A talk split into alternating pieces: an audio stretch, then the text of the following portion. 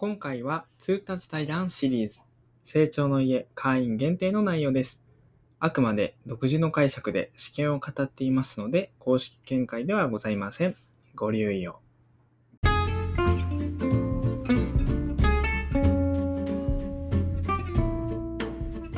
ありがとうございます。ありがとうございありがとます。うございます。では、通達対談005ということで、2021年の運動方針書を思うというちょっとざっくりしたテーマであの対談していきたいと思います。まあ、いつもその通達対談で通達来た時に、それを解釈とかをより理解を深めるっていう意味で話している通達対談ですけど、今回は2021年度の運動方針があの手元に来ているので、その理解をより深くしていきたいなっていうのと、まあ、青年会は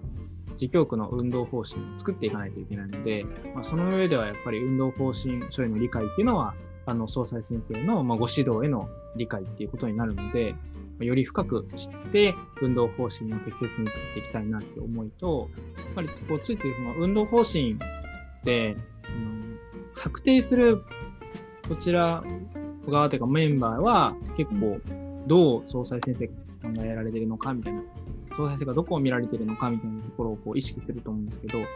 あ、なかなかこう1会員になったりとか1になってくると、まあ、そういう話し合いの機会がないので、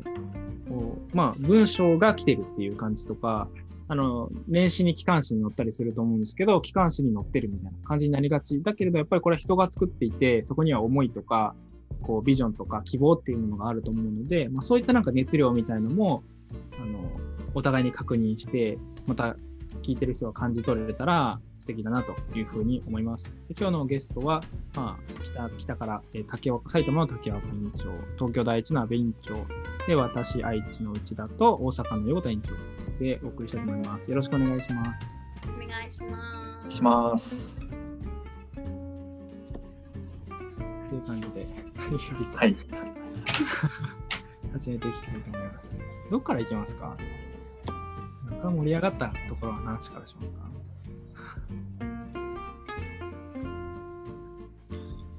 総論からいく？討論？そう総則ですか？総則？ああ、総論。総論的な意味で総則か。ら。あーなんあの僕もそれがいいなと思いました。あの最近大きな気づきがあったんじゃないかなと、このアンケートあたりにあと思ってて、そこから行きたいですよ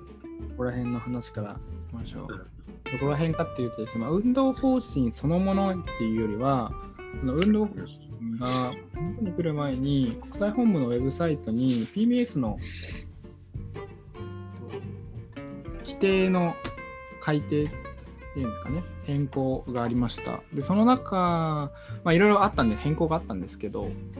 その中でもちょっとポイントになるなっていうふうに感じていたのが、PBS の総則ですね。ここに、ある文言が追加されたと。それが、見教えと実生活の一体化のためのアイディア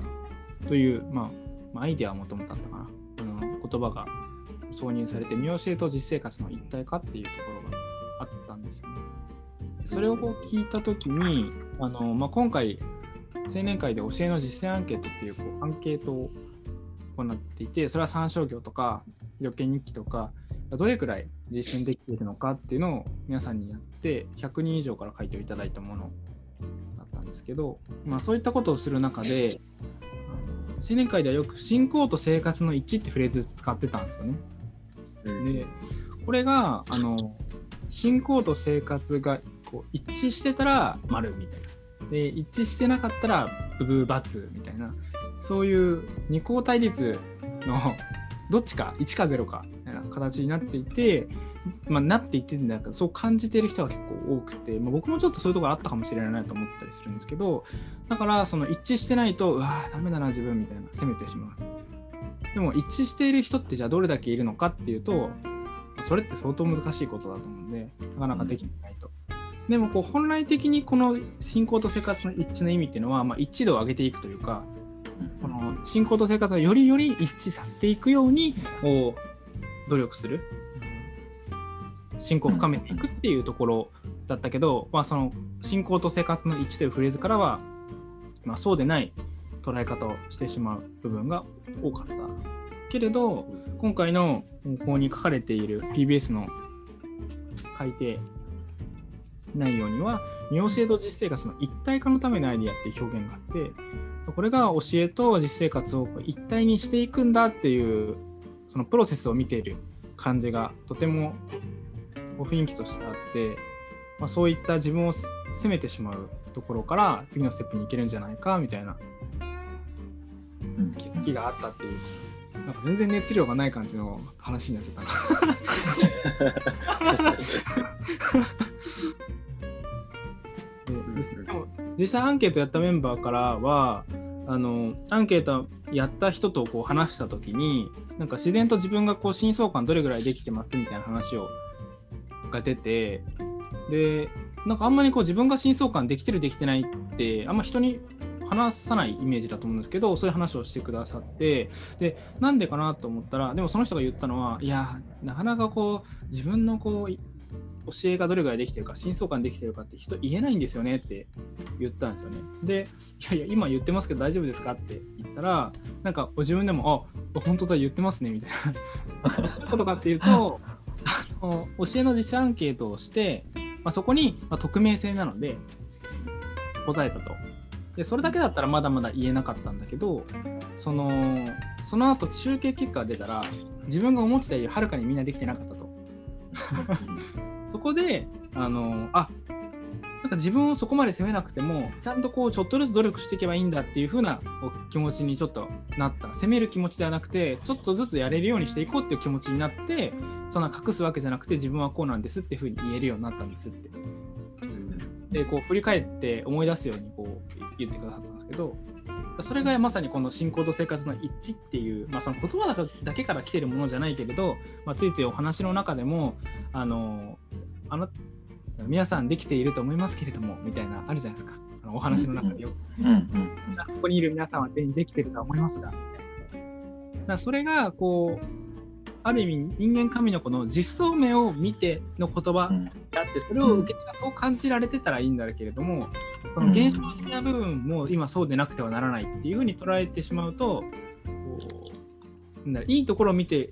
見てくださってるつもりがなんか自分を責める時間になるっていう。うん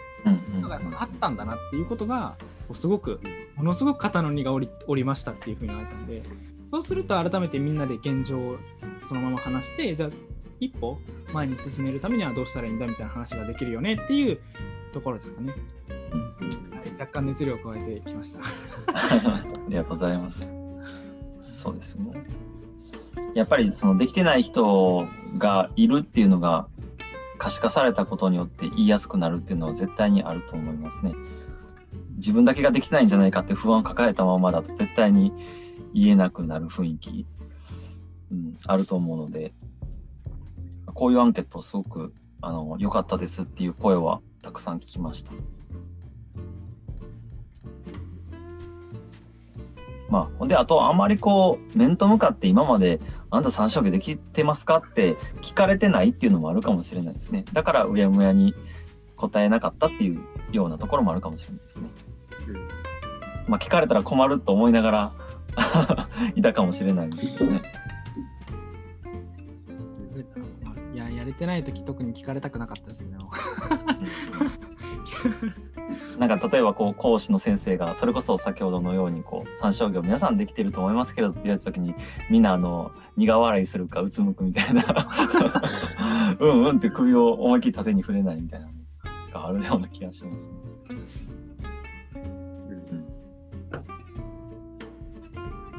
そうなんかその実態とその理想がなんか乖離してればしてるほどなんかこう何のためのなんか言葉なのかみたいなこう薄くなっちゃうというかうんあのような気がします。そのできてると思うんですけどって始まるその枕言葉から始まるものが誰がどのぐらいその場にいる人がこう適用されてるのかっていうのはあの該当するのかっていうのはすごい思うというかそれがより実態把握にこうつながってるというかあとこのアンケートですごい良かったなっていうのが、あの結果の開示がすごい早かったと思うんですよね。そのそれは、あの、正美君たちがすごい、すぐ動いてくれたからだと思うんですけど、あの、えー、大体何パーセントぐらいの人ができてる、できてない、えーやりたいと思っているみたいなこう気持ちを可視化したっていうところまで、終わってからすぐあのグラフにしてくれたっていうのがあの大きいなというふうに思います。うんコメントもこう感想とかも全部こうんうん、う積み隠すことなく出してくれたのでなんかその辺の透明性ってすごく良かったなとアンケート答えた人も思ったんじゃないかなと思いました。確かに。でこう最初のところに戻るとその相続の中に見教えと実生活の一体化のためのっていう文言が追加されたということは何て言うんですかね一体化のためのアイデアを生み出していこうっていう方向なのでできてない人たちの視点にも立ってるっていうかうんうん一体化するんだこれからっていう意味合いがすごく込められてる気がして、まあ、これは PBS に関しての側面からだと思いますけどそういう視点ってすごく今の自分を肯定してくれる大事なところだったなと思いました。うんうん確かに。ためのってもう言ってますもんね。できてたらいらない。そうそうそうそううんう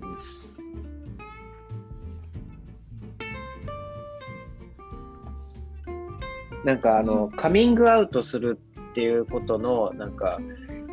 力ってすごい大きいと思うんですけど今まではなんかこう隠そう隠そうと思っててなんかこう偽りの自分をこう表に見せてたけど実はできてませんってこうちゃんとこう言える言えたことによってあのこの質問の中にも、えっ、と、やりたいと思ってるけどできない、できていない、やってみたいが、えーあ、やっていないがやってみたいっていうこう気持ちなのか、そのやるつもりはないっていう風なのか、あの、現状とさらに未来的な思考でアンケートを取ってるから、そこをあのちゃんとこう救い取りやすいっていうか、汲み取りやすいなというふうに思いますね。なんかよりアイディアが出しやすい、えっと、アンケートとその、アンケートのこう狙いにも合ってたんじゃないかなというふうに思います。なんかまさにある意味この見教えこのアンケートを皆さんでやるっていうところも見教えと実生活の一体がめのアイデア、まあ、一つだったなって今こう話をしながらうん感じました。完全にそこを目的にしていたなというところ。うんそうアンケートを答えていくと、項目、質問の項目がありますよね。記録をしてますか？返ってますか？とか結構こう詳細な質問があるんですけど、それを答えていくと、あこれをやっていけばできるようになるっていうことなのかなって思いながら、なんか私は答えてたんですけども、そのそれこそその信仰と生活の一致っていうところで一言ですけどこのいなんていうんだこの解釈って人それぞれ多分全然違うんだろうなっていつも思いながらなんかみんなと話をしてるんですけどどこどこまでを一致とするかっていうそのレベルといいますかそれって多分なんかみんな違うだろうなって思いつつ私の周りの人はその求めてるレベルが高い人が多いなっていうのをすごく感じていてそれこそ三商業できてますかって聞かれた時に、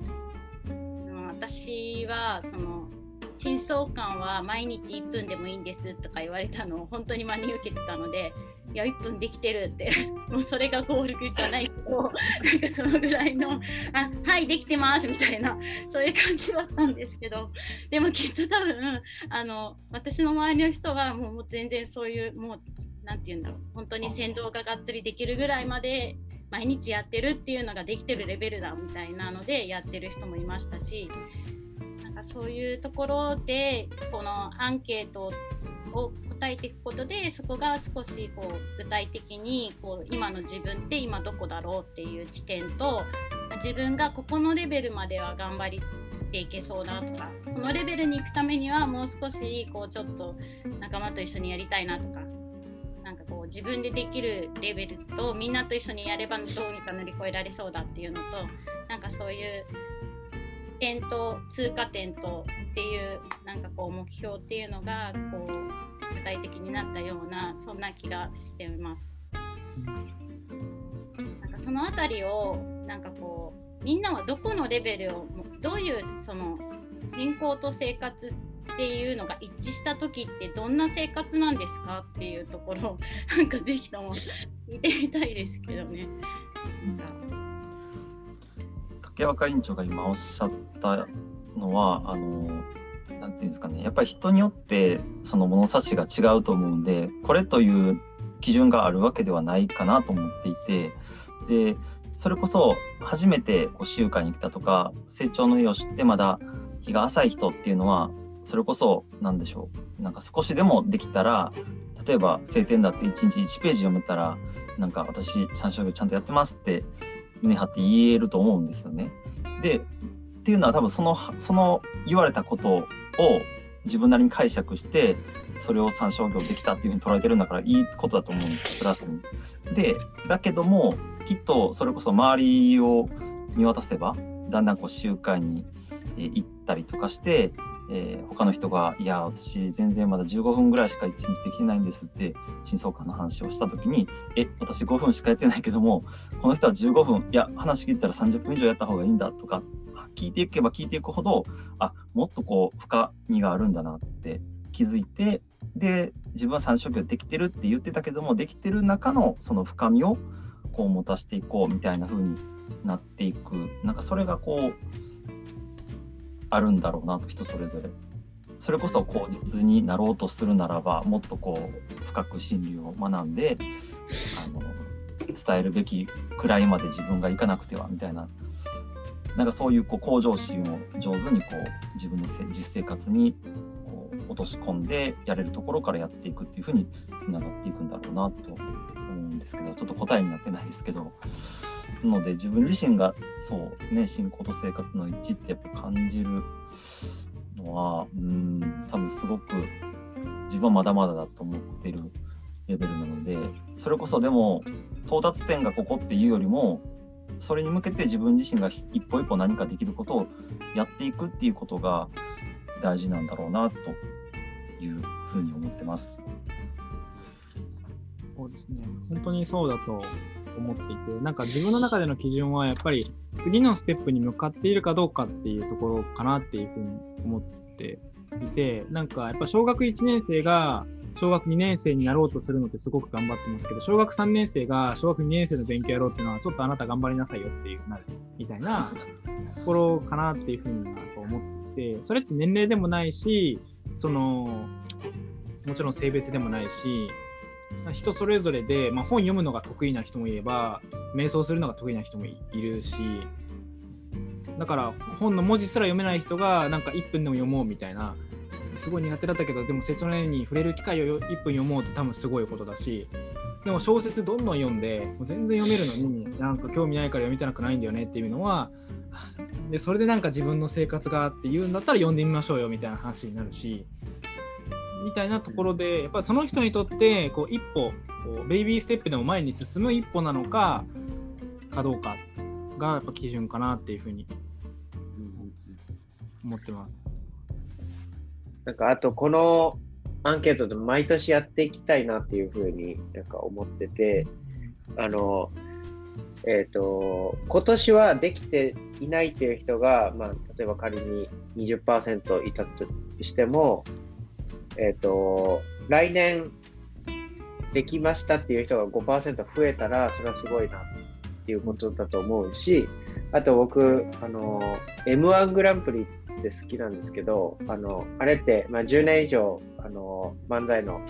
大会をやってきたじゃないですか。15年ぐらい。で、それを、えっと、ネットフリックスで第1回からこうずっと見てると、大会自体もこう成長していってるん、えっと、参加者もあの人数も増えてるし、質も上がってるし、えっと、去年言われてたのは、そのもう決勝戦出場者があの全員がその10年前だったらあの優勝していたレベルぐらいだっていうふうに言われてるってことは、こう毎年続けることによって、このその質が上がっていってる、その大会の審査の基準も上がってるし、えー向上していってるんだっていうふうになるのを見ていると、あのーなんか、さっきのできてる、できてないの話も、こうよりこう質が高くなっていくっていうか、あの、えっ、と、もうちょっとその枕言葉がつくっていうか、あのこういう時はできて、えー例えばその生活の質が、生活のリズムがいい時は、あの真相感ができているけどあの、ちょっと崩れちゃうとできなくなっているとか、あのただできてないっていうだけじゃなくての、えーこう議論がこうさらにあの深まって、えー先ほどから出てる見教えと実生活の一体化のためのアイデアっていうのがこうどんどんどんどん増えてくるんじゃないかなっていうことを感じてますね。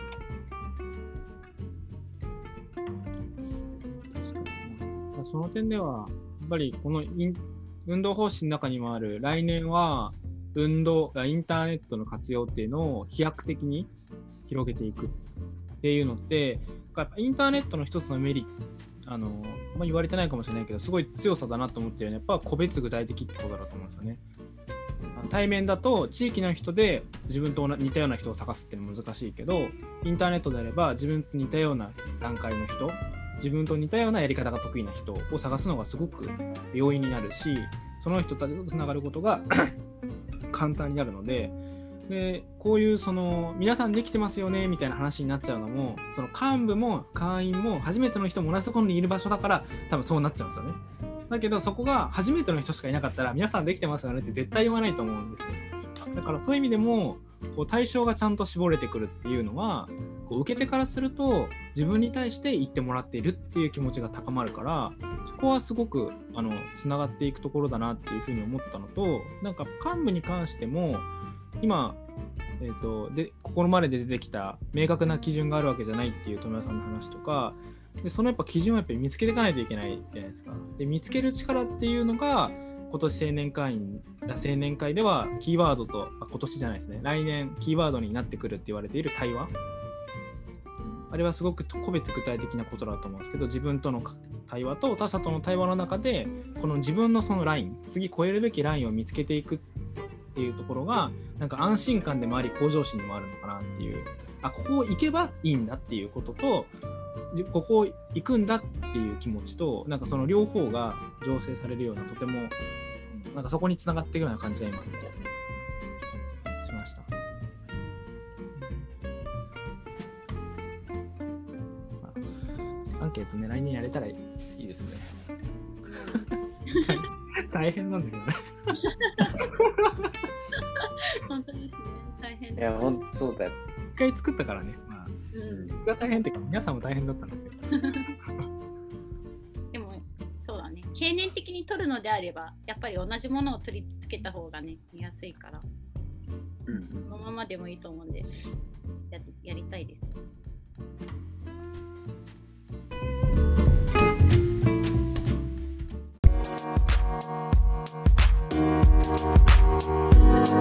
と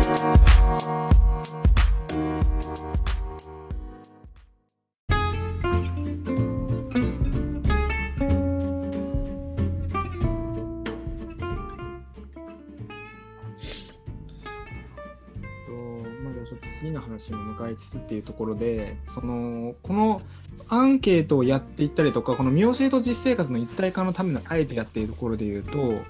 うやっぱり階層型組織ではやりきれないところが出てくるんじゃないかなというふうに思っていて教えの実践アンケートもやっぱアンケートってめんどくさいんですよね答える方も。あのなんか僕はすごいそのイメージがあってあので大体あれはあの情報収集したい人のためのものであって答える人のことってあんまり答えやすいぐらいしか考えてないじゃないですか。かそういうのがあったので答えてもらうって難しいなと思ったんですけどただ今回あの100名以上の方が答えてくださったりとかあの振り返りになったっていうのはお20人ぐらいかな？がその添削に協力してくださったんですよね。それが多分すごい大きかったと思うんですよね。でそれも別に上下関係があるわけじゃなくて純粋にそれぞれがそれぞれの視点でここは違うんじゃないここは分かりにくいとここは嫌だとか そういうその感情的なものも含めて出してもらったからその受け手がやってみようっていうふうに思えただからさっきのその超個別具体的な対応っていうのが、まあ、より高次元でできるためにはやっぱたくさんの協力が必要。でいろんな立場の人が必要っていうふうに思うと組織が階層型組織だとその階層の上に行けるなんだろう忙しさとか能力とかがある人しか意見が出せないってなっちゃうのでこのフラットな組織に今回運動方針の中で掲げられているかなり大きいところだと思うんですけど運動基盤である従来型組織を階層型組織からよりフラットな組織へ段階的に移行していくことになるっていうこれはやっぱ超個別的な具体超、えー個別具体的な対応のためには、まあ、必要っていう見方視点というかこともあるなっていうふうに今回のアンケートを通しても思います。確かにあの全文のところを少し読むと今後も収束が長引くと思われるコロナ禍の時代には地域や組織の束縛を受けずにインターネットを活用したフラットな組織が有効であり主体的な個人がチームを作って独創性を生かした活動を進めていく必要性が明らかになった。というふうに書かれているように。結局その主体的な個人がチームを作るっていうのはそれこそ完全にフラットじゃないと難しくてあの熱量もそれぞれ例えば青年会委員長に1人にとってもそれぞれの組織、えー、と教区の事情とか、えーあると思うのであのあと個人のその状況もあると思うのでこれが得意これが不得意っていうのは絶対あると思うんですよ。でもそういう枠組みを超えてもっとフラットに考えるとあこうデジタルななんかこうものが得意だとかあの手を動かすことが得意とか集計が得意とかいろんな特性を生かせたあのチームは作れると思うんですね。それがこう作りやすくなっていくっていうメッセージ性はすごく感じられたものになってるなと思いますね。ピンチをチャンスにって書いてるようにこれを機にやっぱりそういう組織づくりを進めていこうっていうところですかね。うん本当そうですね。うんえーなんかやっぱりあるあるちょっと一つ一昔前だとやっぱリーダー的なえまとめられる人が偉いみたいな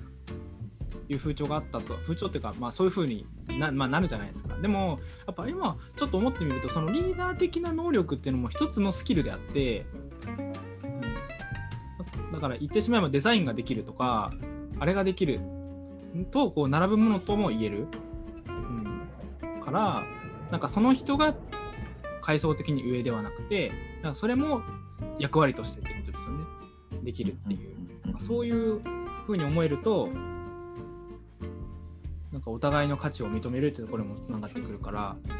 あなんかなんかフラットな組織っていうのは本当なんかただただ単にこう平坦なものっていう風じゃなくてなんかもっとその奥にある深みみたいなものを感じ取りながらこう移行していきたいなっていうのはなんかただ階層がゼロになるんだっていうこうそんな単純な話ではないんだよっていうところはよくよくこう考えていきたいですよね。そのあたりこう PBS をすごく参考にすれば分かりやすいなと思うのがやっぱり自転車部の人自転車好きな人がこう自転車に乗りたいと思って乗ってるじゃないですか。なんかそれと同じようにこう特性をやっぱり生かすっていうところが求められるしその人たちも別に好き好きでやってるからなんかすごく熱量が高く保ち続けられるそういうチームはやっぱり強いですしこういろんなアイデアってやっぱり生まれやすいと思うんですよね。それこそ専門的な知識も含めて。うん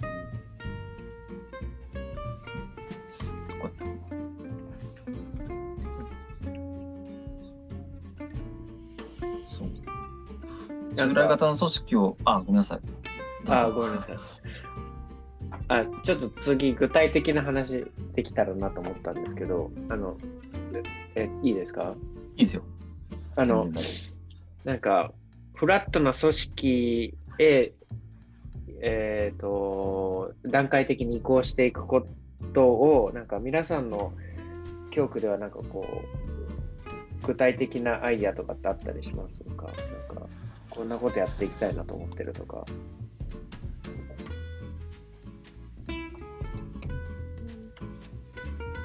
僕はなんか結構そのフラットな組織をっていうのをこの結構意識をしていて、まあ、できてるかどうかは別として目指してはいてでその中で、えー、と一つ大きな軸はやっぱり情報。うん。情報をフラットにするっていうところはあの走り出しとしてやってそれ何かっていうと、えー具体的かなり具体的な話になっちゃうんでさらっと話しますけど Google ドライブであのあ全員が同じ情報をアクセスできるとかあの議論の様子とか会議の議事録とかを全部 Scrapbox っていうツール今もこれをそれを使ってやり取りしてますけどそこに全部上げて例えば運動方針を三役が練っている様子っていうものを一会員も見たければ見ることができるっていうのがあって、まあ、そのきそのやっぱ背景には自分がまだまだ役職がない時に主体的に関わりたいと思っても情報を取得できないとやっぱそれにそそこで差が生まれちゃうんですよねどうしても。階層が。聞かなきゃいけなかったりとかっていうふうになってしまう。それがすごい自分の中であってあもっと見れたらもっとその意識して全体に適したものを作れるのにっていうふうに思ってたことがあって、まあ、それもあって情報公開。っていうことをまず情報をフラットにしていくみたいなところは、えーやりましたね。なるほど。ただなかなかみんなが見たいわけじゃないので見てるかっていうとあれですけどただそのおかげであのご家庭の都合等々で三役から降りざるを得なくなって降りた方がその、えー、と今でもいろんな部分で自分のこうでも PBS はすごく熱心にやっていて普及誌にも取り上げられたりするのでなんかその視点でコメントをくれたりとか私はこう思いますとかいうふうに言ってくれるのはあこれはやっぱりこれこの場がなかったら絶対無理だったなっていう来れなかったらその会うことができないから意見もらうチャンスがない。だから家庭訪問行って最近どうですかみたいな話 しかできなかったものがその場があって三役にいる時から慣れていたので今回の運動方針に関してもこんな風に考えてますみたいなことに対して私はこういう風に考えるんですけどどうなんですかとかいうやり取りってその方針も洗練されていくし会員の声を聞くっていうことにもつながるし本人はやっぱり三役から離れても意見を出せる立ち位置にいるんだっていうことがすごくこう主体者意識を持つきっかけにもなるのかなと思って良かったなって感じますね。フラット化にちゃんと効果があったんだなと。なんか合理的です、すごい。確かに。情報がないと疎外感みたいな、わざわざ取りに行かなきゃいけないっていう、聞きに行かなきゃいけないっていう大変さをワンクッションもなくしてるっていうこと。あ、そう、それで、あ、ごめんなさい。どうぞどうぞ。情報公開ってところで私この Google ドライブっていうのを教区で広めようと思って提案したんですけど埼玉は難しかったです。あのここにアクセスをするっていうのがなんかこういまいち私も説明が難しくて伝わらなくってでもあのフラットな組織っていう意味ではうんと今はないですけどその連成会とか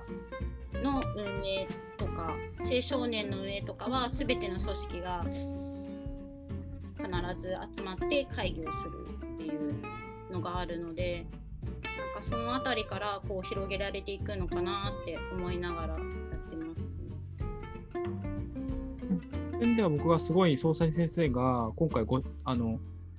まあ、一部の人しか見てないと思うんですけど、ちょっとブログに書かれてる内容かどうかわからないけど、代表者会議の中でちょっとお話しされていた、これ全然も公開問題ないような簡単な内容だと思うんで、言われてたことに、あの、インターネット、要はそういう技術は使いますっていうふうにはっきりもおっしゃったことがすごいきっかけだと思って、今回のこの代表者会議のお話も、技術があったからですることができましたっていうふうにおっしゃっていた。これってその Google ドライブとかスクラップボックスも同じだなと思っていて、あの技術がないときってもうそもそもフラット化ってことができないんですよね。もうその地域性から絶対逃れられないから選択肢に上がらなかったと思うんですね。だけど今は技術を使えばできるっていうところで、あの総裁先生がこの、あ総裁先生がというか、まあ、本部の方針にインターネットを拡大するっていう言い方っていうのは、言い方変えれば技術を適切に使っていきましょうというところには、こう当然やっぱ難しい。今回のその、えっと、本部のライブ中継にしても多分簡単ではないはずなんですよね。その勉強して技術を持った人がそれなりの費用で雇われてやってるっていうところでかなりコストをかけてるはず。っていうところで思った時にその確かにその Google ドライブみたいないろんなものを使っていくっていうのはかなり難しい。で愛知の場合は僕が自分がそういうのが好きだったみたいなことがあってそういうのに時間をかけることができたっていうラインがあったからできたんですけど今後はもう今回の総裁先生のご指導から言うとなんかそういったその技術も使っていきましょうっていうのが飛躍的に拡大していくっていうことの背景にもあるのかなっていうふうに思っていてだからそういうやり方みたいなものも全体で共有をしていけたら適切に使える人が増えていくのかなっていうそれがちょっとなんか例年までと来年からの違いとしてはあの大きいかなって思います。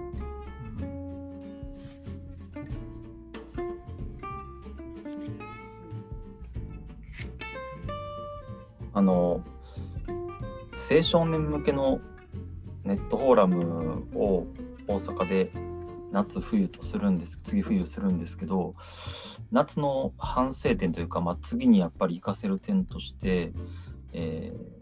いろんな人にその運営に入れるようにしたい。でどういうことかっていうとあの半分けとかブレイクアウトルームを作ったりとかそこに動かす人ってやっぱホストの権限がないできないからすごくその人に、えーやることが集中してしまうんですね。でそこをうまくこう分けて、えーなんだろう名前をつける人とかちゃんと受付をする人とか、えーまあ、そういうのをちょっとこの間の青年のためのネットフォーラムで試してうまくいきそうなので冬はあのもう少しそういうなんだろうズームに長けた人とかそういうこう受け答えとかが得意な人をあの別に青年会の幹部じゃなくても運営に入れてその人にやってもらったらどうかとそういうことでその一人一人の、えーやることを減らすというかそれが多分ネットフォーラムには今後必要になってくるだろうなと。っていうのもやっぱりネットフォーラムってその誰でもまあ開こうと思ったら開けるじゃないですか。だからその幹部だけがやるんじゃなくてそれこそ今まで全然こうネットフォーラムを使ってこなかった人だって自分主体でやれるっていうところをその技術さえあればできるっていうところをこう一つ見せていかないといけないなとそれをちょっといろいろやってみたいなとは思ってますね。まあフラットというか、うん、そういうイメージはあります。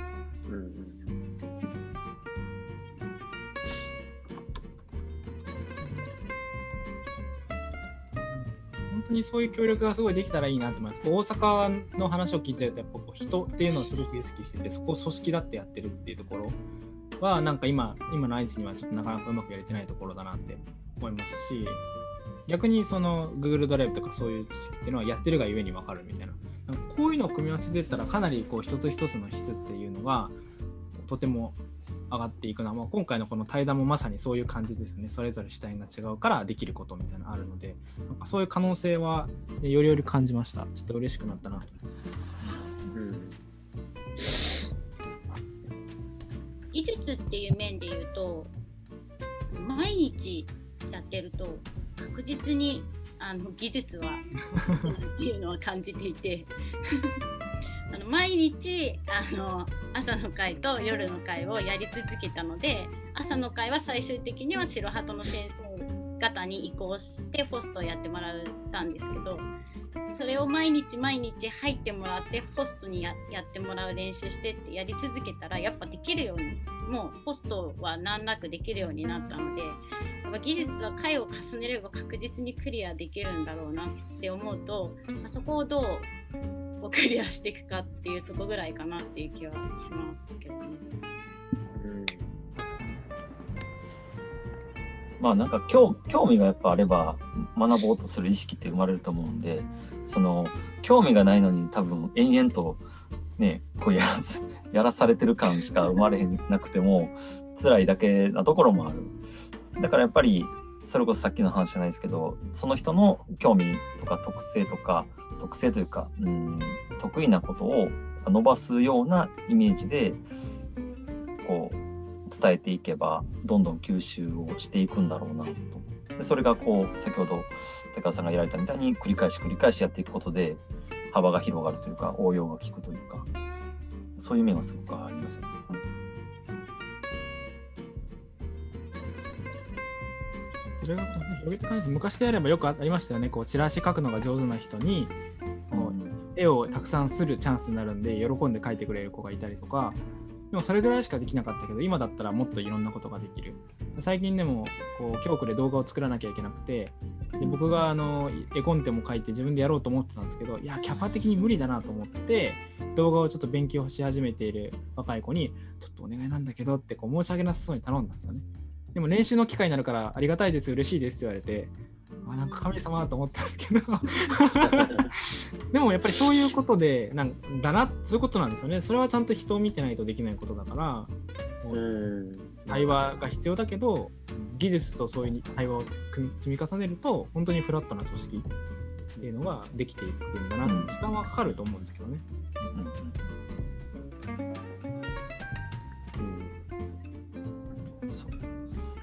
ぱそういうとこに注意しないといけないのが自分たちがその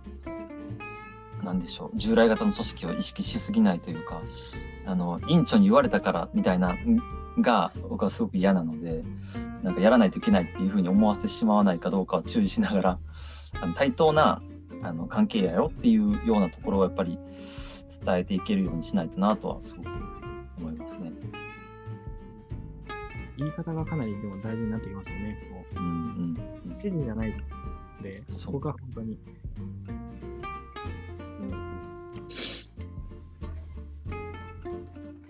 対話ですね。対話確かに対話すごく大事。確か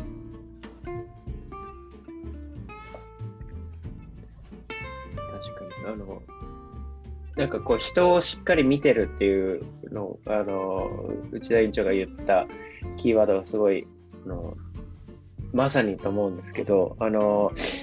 この間東京大地で自然の恵みフェスタを、えー、とネットフォーラムでやろうとした時ややろやったんですけどその時に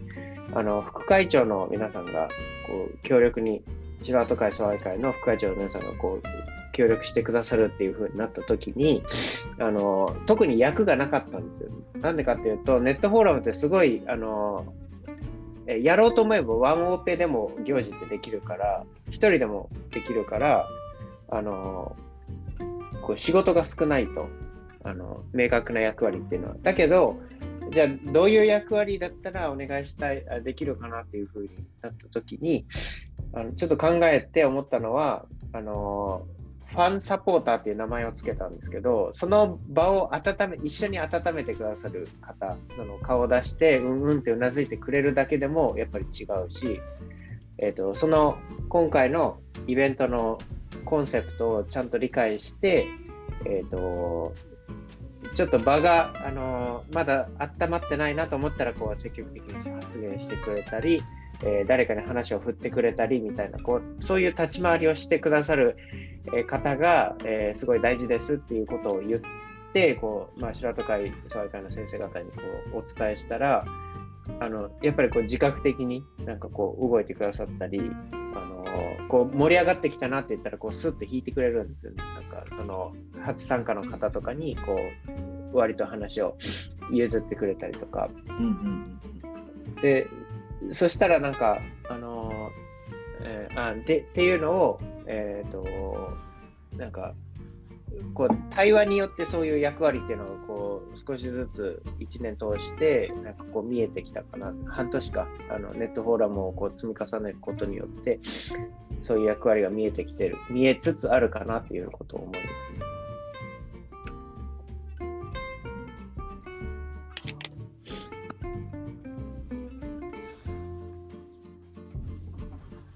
すごいですね。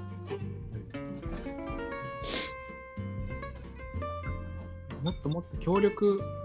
うん、じ上手に多多教区同士多組織同士が協力していくっていうところにはやっぱまだまだこう慣れっていうのがまさに繰り返し、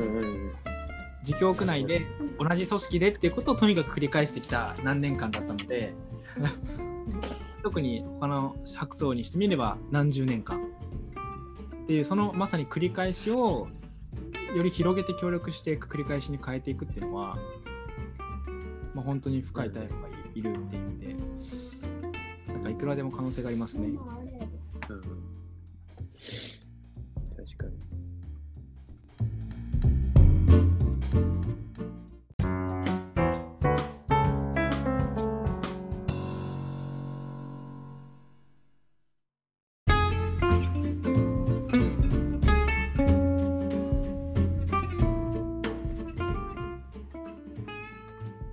あの、フラットな組織の話なんですけど、なんかもう一つ僕、あの、まだ全然アイディアの状態なので、あれなんですけど、東京第一教区ってすごい立派な青年会室をあのお預かりしててあの、結構広いオフィスなんですよね。あの部屋になってるんですけど、なんなんていうかこう、オフホワイトというか、白の壁紙になんかグレーのスチールのあの、えー、と家具があって、で、えー収納があったりとか、なんかこう無機質な感じなので、それをこうみんなであの壁紙変えたり、あの木目調のあのシート貼ったりとか、そういう DIY をあの青年会のみんなでやっていったら楽しそうだなというふうに思ってて、そうすることによって狙いとしては、あの青年会室にこうどんどんどんどん愛着が湧いていくんじゃないかなと思ってて自分たちに自分たちが作った青年会室なんだっていうことを思える。で、えー、とその技術っていうのはもしかしたら総愛会手話と会の先生たちからこう学べたりするのかなというふうに思って、えーそこにはなんかこう上も下もないというかそのさっき言ってたような絵が上手い人が、えーそこに来るみたいな感じでこう技術を持ってる人がこう先生に、えーそれは幹部じゃないかもしれないけれどもこう、えーある日は先生になってもらうとかこうみんなで手を動かすっていう感じがやりきったっていうのがあの楽しめたらなというふうに思ってなんか今年こそは計画したいなと思ってます。あのコロナの状況を見て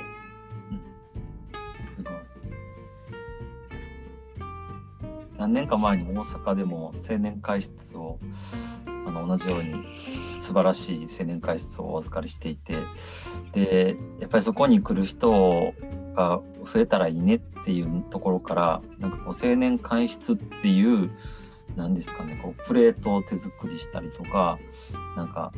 えっ、とデコデコってというかあの扉にこうデコレーションをしたりとかしてなんかこう華やかな雰囲気を作ったりとかするようななんか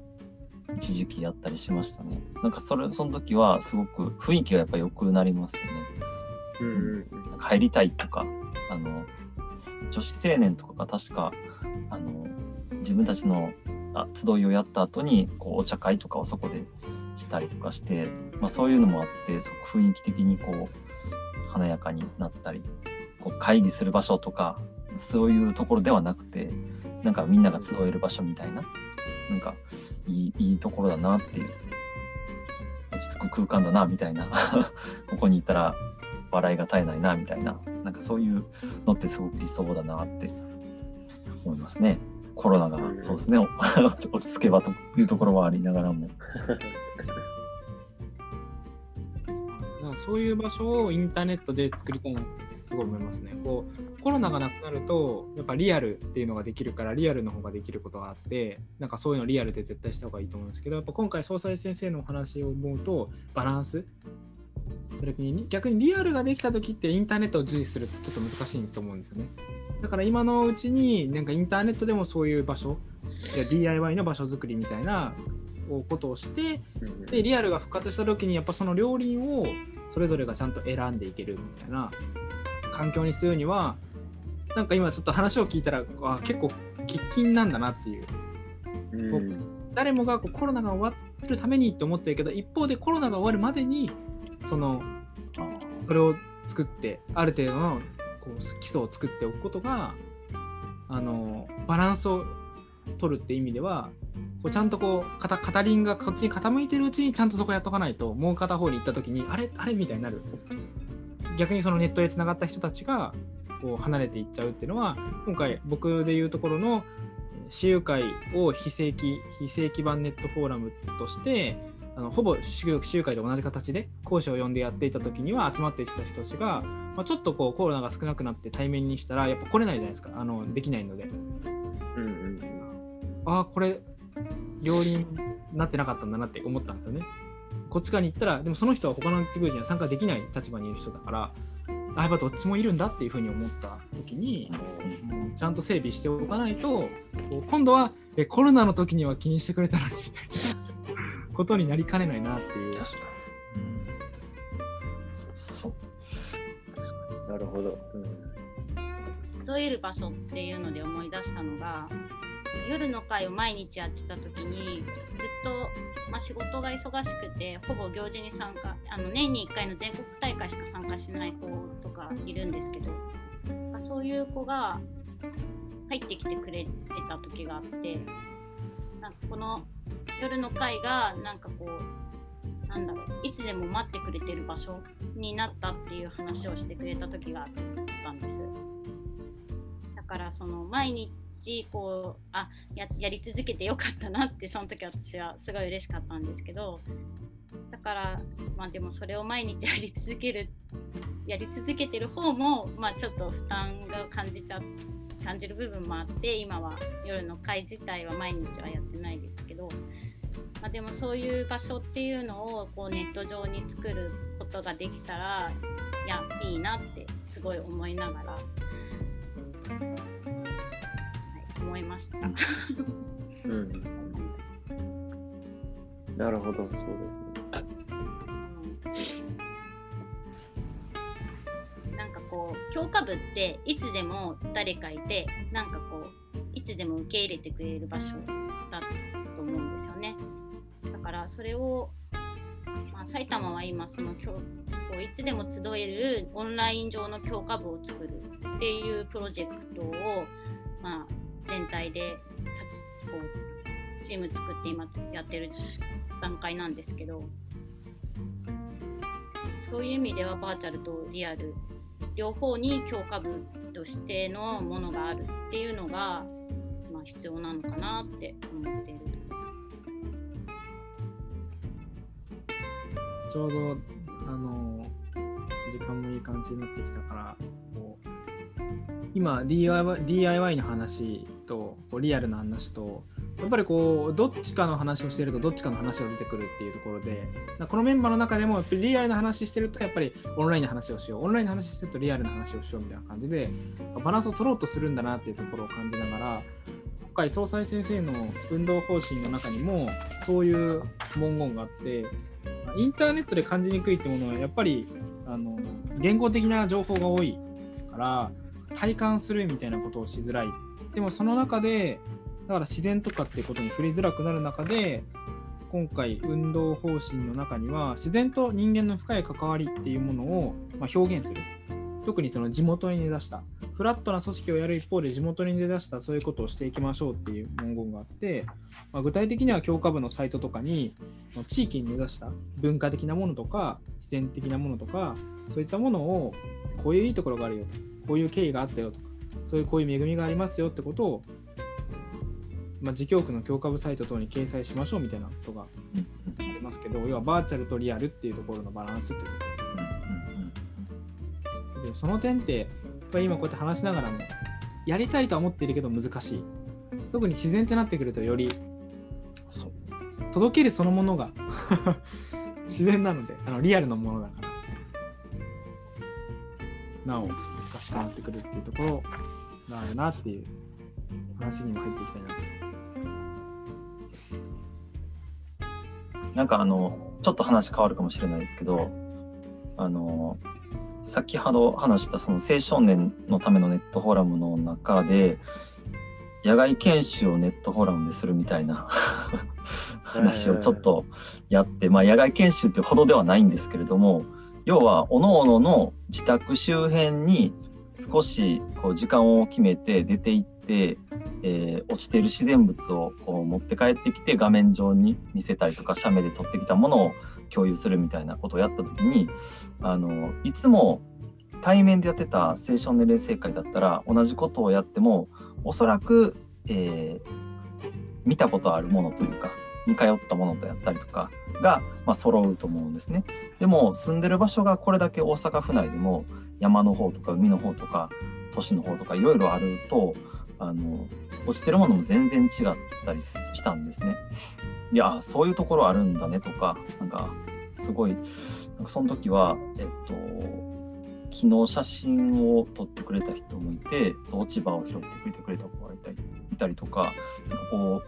その土地柄をすごく表したような。でそれもお互いにこうシェアし合ってあそんなんがあるんやってこう驚きもあったりしてとても良かったなと思ったので、えー何が言いたかったんだっけ？まあそういうなんかこう自然を知るために、えー対面じゃなくてもネットを使った、えー PBS のようなこう取り組みをこうネットフォーラムの中に取り入れることはできなくはないなっていうそういう楽しみ方もあるなっていうのはちょっと感じた経験がありました。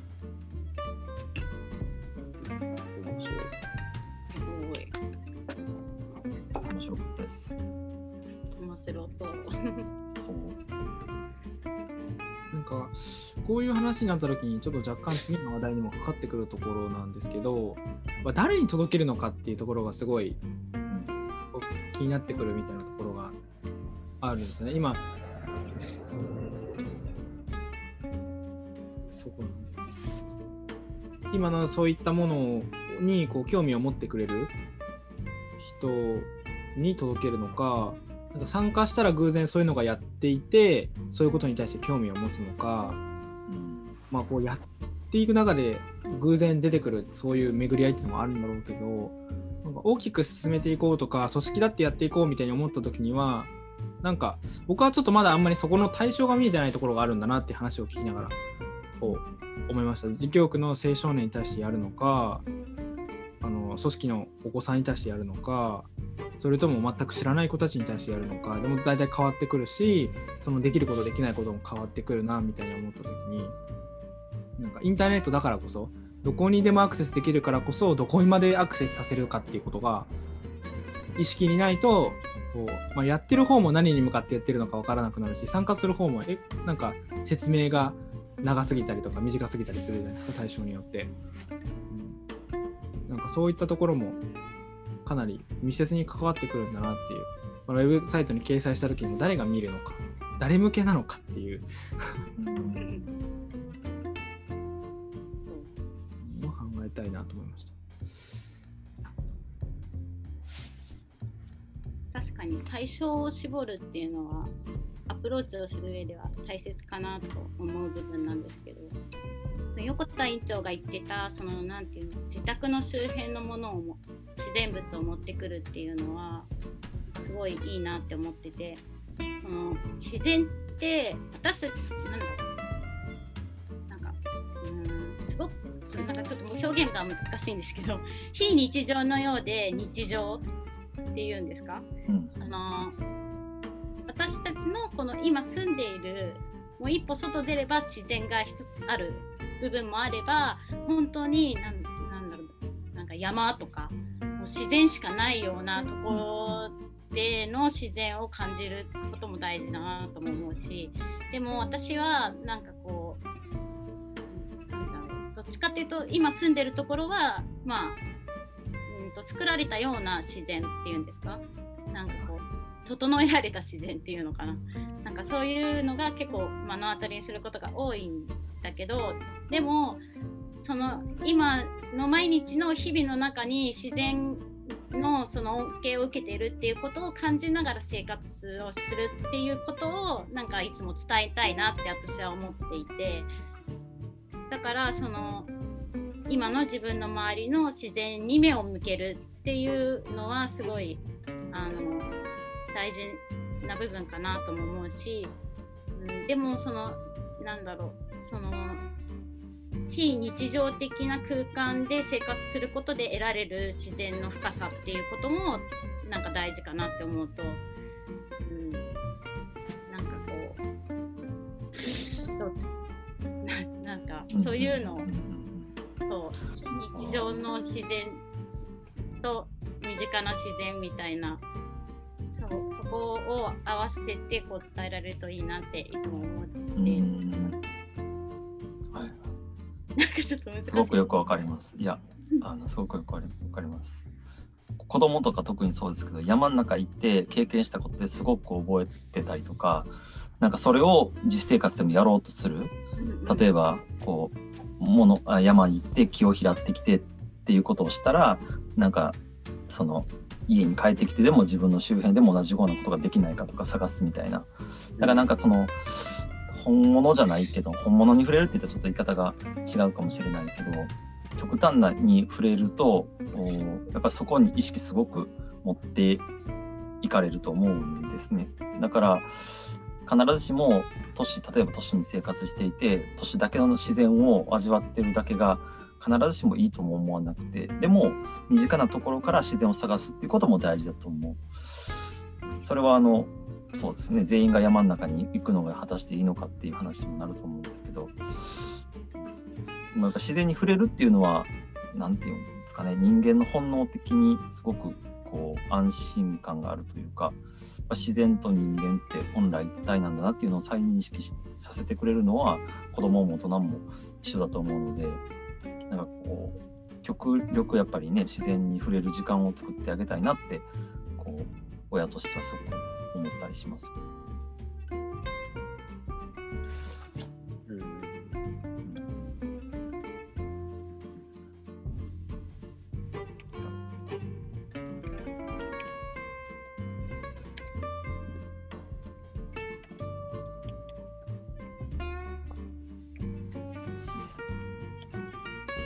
そう思うとなん。かバーチャルでも自然は伝えられるような気が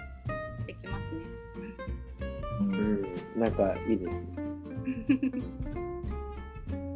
っぱりこう実際に自分が体験したことももちろんすごく影響を受けると思うんですけど人から聞いた話とか入ってくる映像を見てでもその伝わることはゼロじゃないと思うんですね。だからそういうところから情報をこう入れたりとか学ぶっていうこともやっぱり大事ですよね。うんあそうだね。そう思うとなんかバーチャルってなんかきっかけを作るっていう意味ではすごく広がりがあるような気がしますね。なんかこうそれを見て子供がなんかパパママすごい行きたいとかっていうこう始まりっていうんですかね。はいはい、まあ、本物は家族単位でねこう感じていってもらえればこの動きになるだろうし。あって思うと、まあ、別に子供だけじゃなくて大人もそうですけど例えばねなんかテレビ見てあそこ行ってみたいなみたいなそういうアプローチのきっかけっていう意味でのバーチャルを使うとバーチャルを見てリアルを体験したくなるっていうつながりが生まれるのかもしれない。バーチャルっていうのを考えた時に今こう聞きながらあ自分がちょっと勘違いしてたなと思うのはこうバーチャルの世界が最初の頃ってあのなんだ、用紙に書いた地図みたいな、そんなレベルだったわけじゃないですか、バーチャルって。あと本とかですよね。でもそれがどんどん映像も、音も聞こえる、映像も見えるってなってきて、なんかバーチャル、リアバーチャルでリアルを変えようっていうふう、代替にしようみたいな風にしたときに、なんかバーチャルって難しいなってなる。けど、その今言ったみたいに、もともとって本で読んだ、こう、熊さん、えっ、と、森の熊さん見て森行きたいとか、熊さんに会いたいとか、うん、なんかそういう、その、こう、それぞれの特性を理解したら、もうそんなにバーチャルって難しくないのかもしれない。バーチャルでリアルほど伝えようとしなければ、確かに、難しくない。目標設定、要はその、バーチャルにはバーチャルの目標設定、リアルにはリアルの目標設定があって、それがこう教えの実践のように、次のステップに行ければいい。と思ったときに、バーチャルでリアルのリアルと同じような目標設定をしたりとか、リアルの場でバーチャルであれでできるのリアルじゃできないよねっていう、こう、不満を言う必要はないなっていうことをちょっと。うんうん、なるほど。確かに、あの、えっ、ー、と、あの、ワクワク小学生をやってた時に、インドの話をして、なんか、インドに行きたいとか行きたくないとか、なんか、その、それぞれ思った感想が子供たちにあったと思うんですけど、なんか、それでもう、あの、その、回の目標ってクリアできてたのかなと、その子供たちに、あの、新しい価値観をこう揺さぶるような、なんかこう体験ができてたんじゃないかなというのを思いました、なんか、あの僕は行きたくないと思いましたとか、なんか、あのそれも立派な感想だなと思思って聞いてたので、とか。そこから想像するというか、考える力を養うみたいなところは、ああ、なるほど。大事ですよね。うん、体験、うんうんうん、体験してないからといって考えないのではなくてそのそれこそバーチャルとか本や映像やから体験談からこういかに想像してでそれをこうもちろんその何でしょう。うん。なんていうのかな。その考えることはやっぱりする要は知ろうとすることをやっぱり大事にしないとなと。自然災害やってそうですもんね。自然災害にあったことないから、じゃあ私たちは準備しなくてもいいやじゃなくて、これだけやっぱ自然災害が人災と言われるくらい多発的に起こってくる中で自分たちの身になって考えるっていうのは結局被災地の声とか映像とかからこう私たち自分がこととして考えた上でじゃあ自分たちがいざそういう時に何ができるのか災害救援なのかまた自分が被災した時にどういうことを家族に対して身の回りの人に対してできるのかということを考える知ることからまず始めないと何もこう自分とは世界が違うみたいなそんなね感じになってしまうから知ることは大事ですよね。対話ですよね。自然との対話ですよ、うん、なるほどちょっとなんか気持ち的なハードルがすごく下がったというかできそうな気がしてきた気持ちが、うん、そこで完結させようと思わなければ全然やれることってたくさんある。きっかけを与えるだけですもんね。教えもそうですよねそういえば。やれることはきっかけを与えるまで。うん、なるほど、確かに。神の子だからちゃんと自分で気づいていくんだっていうことを信じるっていうこと。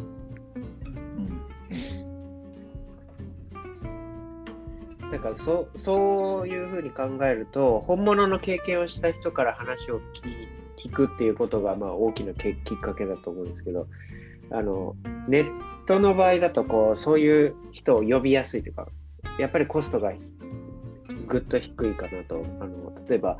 えー、被災した経験がある人とか外国に行ったことがある住んだことがある人から話を聞くっていうのがすごいいいなと、うん、思いました。うん、そうですよまあまあいい感じの時間になってきましたけど、これは話しときたいみたいなのありますか？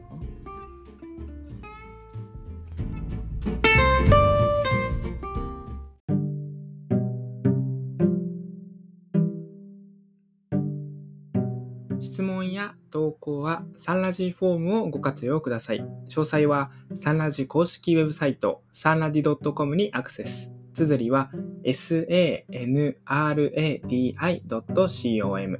sanradi.com です。それではいってらっしゃい。